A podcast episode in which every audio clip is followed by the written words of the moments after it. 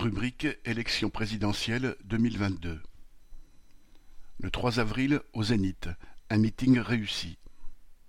Près de quatre mille personnes sont venues de tout le pays soutenir la campagne de Nathalie Arthaud au Zénith de Paris-la-Villette, dimanche 3 avril. Dans une ambiance enthousiaste, la salle, où volaient des centaines de drapeaux rouges, reprenait slogans et chants révolutionnaires. Six porte-paroles de notre candidate, parmi les quarante qui l'accompagnaient à la tribune, sont intervenus avant Jean-Pierre Mercier et Nathalie Arthaud. Éric Becker, ouvrier à Toyota dans le Nord, et Michel Piot, de Renault Trucks dans le Rhône, ont expliqué comment l'explosion des profits des grands groupes allait de pair avec la dégradation des conditions de travail.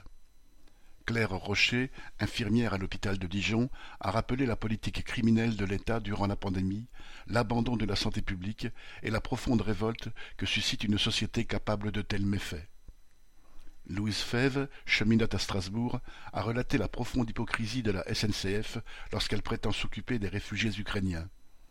Sébastien Benoît, ouvrier au chantier naval de Saint-Nazaire, a dit combien les travailleurs qui l'entourent, de quarante nationalités différentes, sont l'image même du prolétariat mondial, rivés à une même chaîne, réunis par une même exploitation et porteurs d'une même révolte.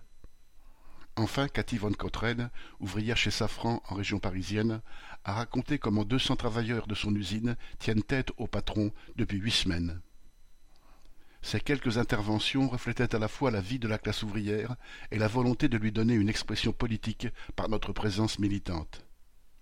Un message vidéo d'Arlette Laguiller, empêchée d'assister au meeting, et un autre de Ghislaine Joachim Arnaud pour Combat ouvrier, envoyé des Antilles, allaient suivre, avant que Jean-Pierre Mercier, puis Nathalie Arthaud reviennent sur les raisons de notre campagne.